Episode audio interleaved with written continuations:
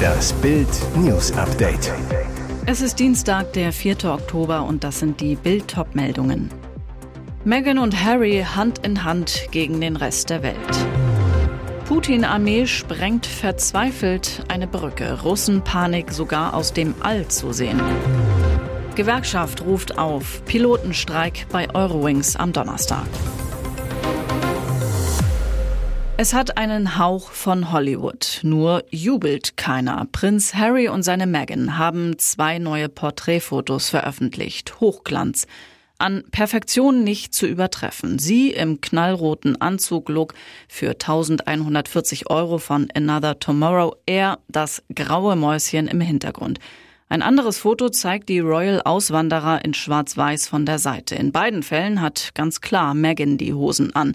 Und wieder ist nichts an diesem Auftritt dem Zufall überlassen. Aufgenommen wurden die beiden Fotos am 5. September beim One Young World Summit in Manchester, drei Tage vor dem Tod der Queen. Veröffentlicht haben Harry und Meghan sie genau zwei Tage nach dem historischen Foto von König Charles, Queen Consort Camilla, Prinz William und Prinzessin Kate. Die neun Fab Four titelten die Briten.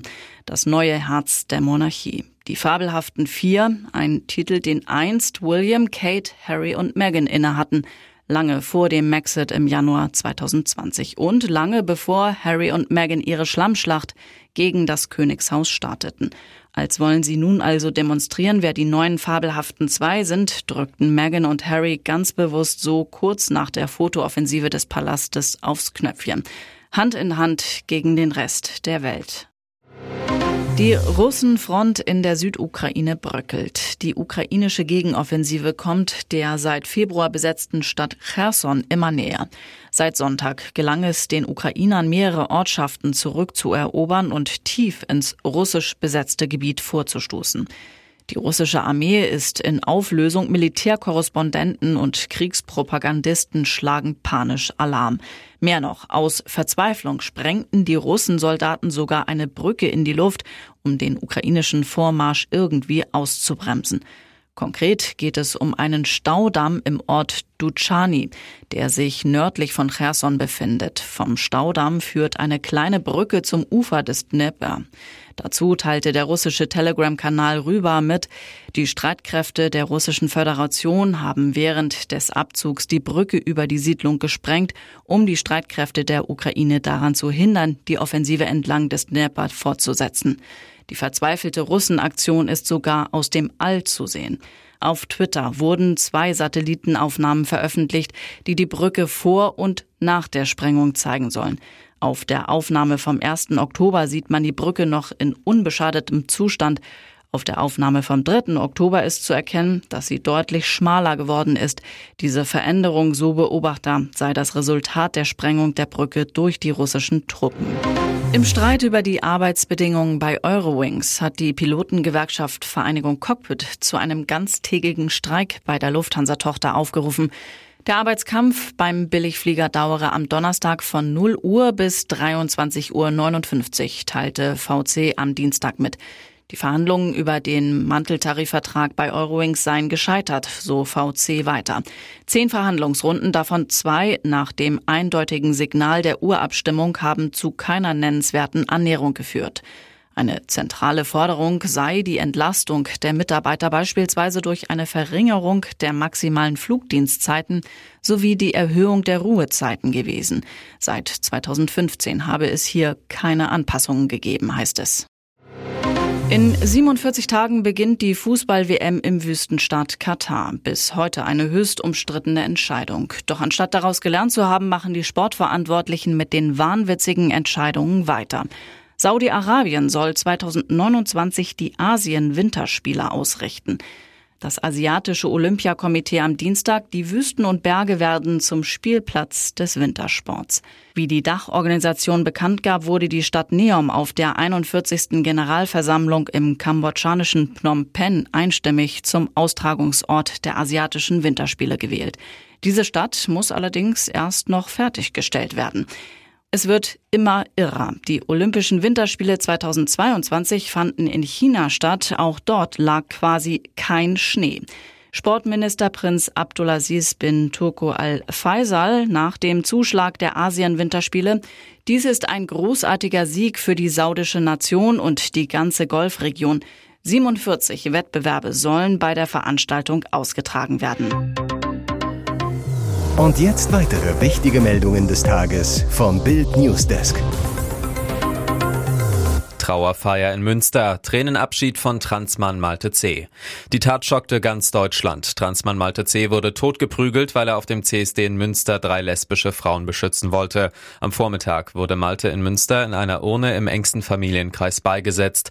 Zwei Stunden später erwiesen ihm mehrere hundert Teilnehmer in einer öffentlichen Trauerfeier auf dem Waldfriedhof Lauheide die letzte Ehre. Ein tränenreicher Abschied von einem mutigen Menschen. Bürgermeisterin Angela Stehler sagte auf der Trauerfeier, es war eine ausgelassene ausgelassene und vor allem friedliche Stimmung beim CSD. Die Zukunft von Malte wurde durch zwei Schläge ins Gesicht beendet, weil er sich für andere eingesetzt hat. Ich glaube, dass sein Tod uns alle ermahnt, dass wir alle uns für Toleranz einsetzen sollten. Am Tag der Beisetzung wehten aus vielen Fenstern von Geschäften, Firmen und privaten Wohnungen Regenbogen oder Transgender-Flaggen.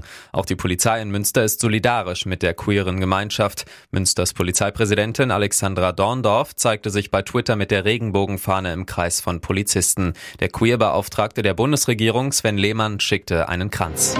Was JLo gewaltig stinkt. Ehekrise bei Benefer? Sieben Wochen ist es her, dass Popstar Jennifer Lopez ihren Ben Affleck auf einer wahren Traumhochzeit heiratete. Nachdem sie im Juli klammheilig in Vegas Ja gesagt hatten, folgte das große Tamtam mit Promi-Gästen. Und nun das böse Erwachen? Ist am Happy End mit ihrem Märchenprinzen, welches sich JLo so sehr wünschte, etwas gehörig faul?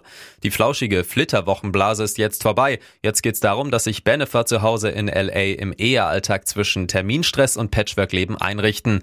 Dabei soll es dicke kriseln. Denn wie mehrere US-Medien berichten, stinkt's La Lopez gewaltig. Was genau? Dass ihr Traumprinz ein großer Schludrian ist, der dauernd raucht, abgerockte Klamotten trägt und angeblich ein richtiger Chaot ist. Was Affleck wiederum an seiner Liebsten stören soll, ihr Perfektionswahn, ihr knallhartes Arbeitspensum und dass sie ihn nun so umstylen will, wie es ihr passt. Ben hat nicht realisiert, worein er da geraten ist, behauptet ein Freund des Oscar-Preisträgers und ergänzt, dass sich das Paar seit der Hochzeit nonstop streiten würde. Ihr hört das Bild News Update mit weiteren Meldungen des Tages. Beim Krüger Nationalpark in Südafrika deutscher Tourist bei Überfall erschossen. Ein deutscher Urlauber ist in Südafrika bei einem Überfall erschossen worden. Nach Polizeiangaben war der Mann am Montagnachmittag mit drei weiteren deutschen Touristen auf dem Weg zu einer Safari-Lodge im Süden des bekannten Krüger Nationalparks. 40 Kilometer vor dem Ziel im Township des Örtchens White River wurde ihr Auto von drei bewaffneten Tätern gestoppt. Die Touristen weigerten sich, das Auto zu verlassen und verriegelten die Türen. Daraufhin eröffnete einer der Täter das Feuer auf den Fahrer des Wagens. Dieser setzte mit dem Auto noch rund 100 Meter zurück und krachte in eine Mauer. Der Fahrer starb noch am Tatort. Die Täter flüchteten nach den Schüssen ohne Beute. Südafrika mit seinen rund 60 Millionen Einwohnern ist gerade wegen seiner vielen Nationalparks auch bei Deutschen ein beliebtes Tourismusziel. Das Land hat allerdings mit einer hohen Kriminalitätsrate zu kämpfen. Das Auswärtige Amt warnt beispielsweise vor Überfällen bei Autobahnfahrten im städtischen Umland. Das Ministerium empfiehlt, bei Überfällen keine Gegenwehr zu leisten, da die Täter zumeist bewaffnet sind. Tim Lobinger über seine neue Krebserkrankung. Heilung wird es bei mir nicht mehr geben. Es ist ein Wunder, dass Tim Lobinger noch lebt. Heilung wird es bei mir nicht mehr geben. Mein Krebs ist zu aggressiv, sagt der Ex-Stabhochspringer exklusiv zu Bild. Seit März 2017 kämpft Lobinger gegen die Leukämie. Nach zahlreichen Chemotherapien und einer Stammzelltransplantation galten die Krebszellen als vernichtet. Doch 2018 kehrte der Krebs zurück. 2019 schien er endgültig besiegt. Ende 2021 erkrankte Lobinger erneut.